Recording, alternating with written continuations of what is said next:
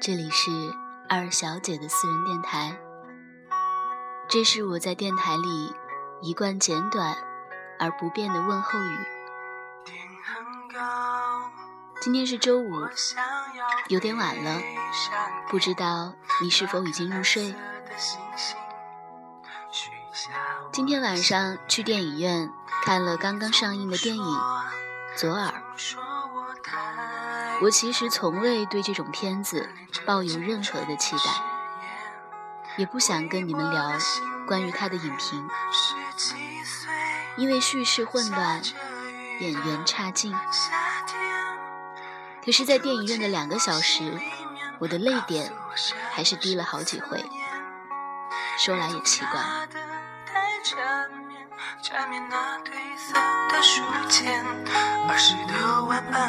和回忆回不去的昨天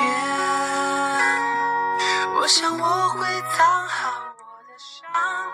我不知道你们是否有过这样的感受，在你的某段懵懂时期，疯狂的迷恋某个人的书，或者某个人的音乐，即使多年后想起来，文字上谈不上有文学价值，歌词也许也幼稚烂俗，可是你对他们的情感，就真诚而拧巴的凝固在你现在看起来。或许有点傻的时间，可是你我知道，你和你喜爱的东西，也就在那个时期，他们像你的好朋友，也只有在那个时候，可以相互理解。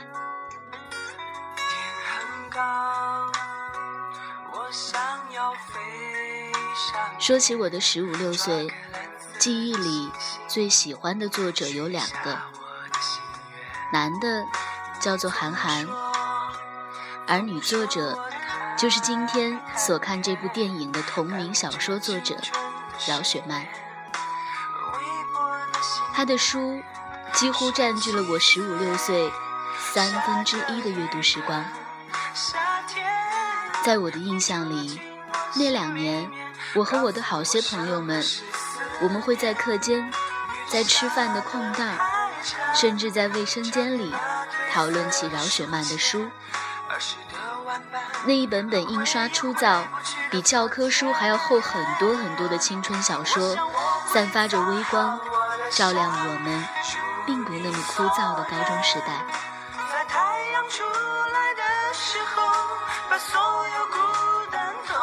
其实，比起那些动不动就堕胎的狗血青春故事。我觉得，对于大多数人，饶雪漫笔下的孩子，与你我更为接近。我也记得，在那个被书本和高考压得有点喘不过气，却依然狂躁快乐的少女时期，我喜欢过书中的李尔，但更欣赏那个黎巴拉。或许，她是我那个时候想成为却没敢成为的姑娘。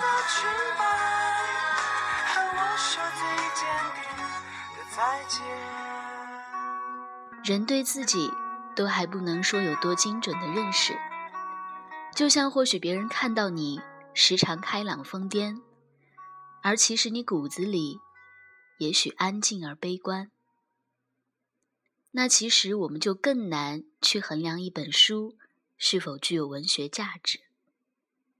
何况那是与你根本无法判定是否有文学价值的少女时期。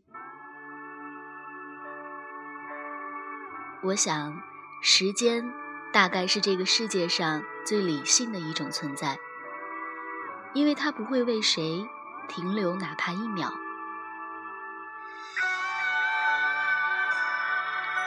记得上大一那年，我不到十九岁，那阵儿校园里贴出饶雪漫要来开讲座的海报，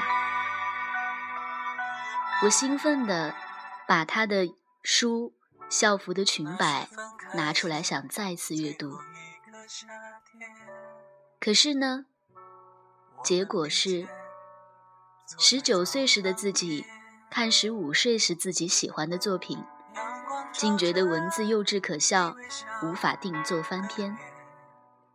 十九岁的自己在大学校园的教室台上，做着自己十五岁时拼命喜欢过的故事的作者，竟没有过多的兴奋，只是安静的听完他的讲话。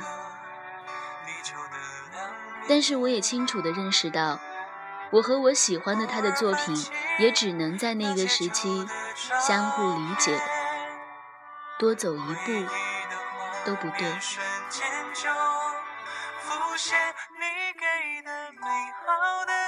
时间过去很多年，但提及我的十五六岁，你的十五六岁，我依然深深的爱着他。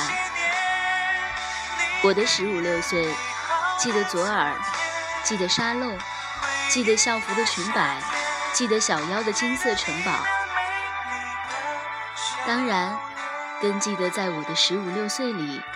留下那一抹抹颜色的那些人们，我想，或许你也有和我相似的地方。现在长大，很少会有像如今晚一样，去体会你少女时期那般的细腻而感伤。可是却也欣喜的，有了更为成熟的认识。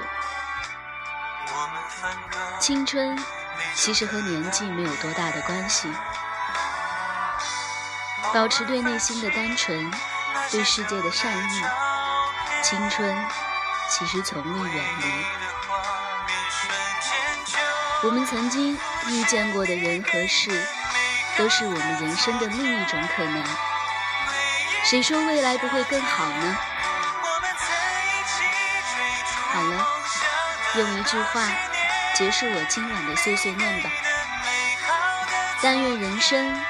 常能回味，但请你不要回头。好梦，晚安。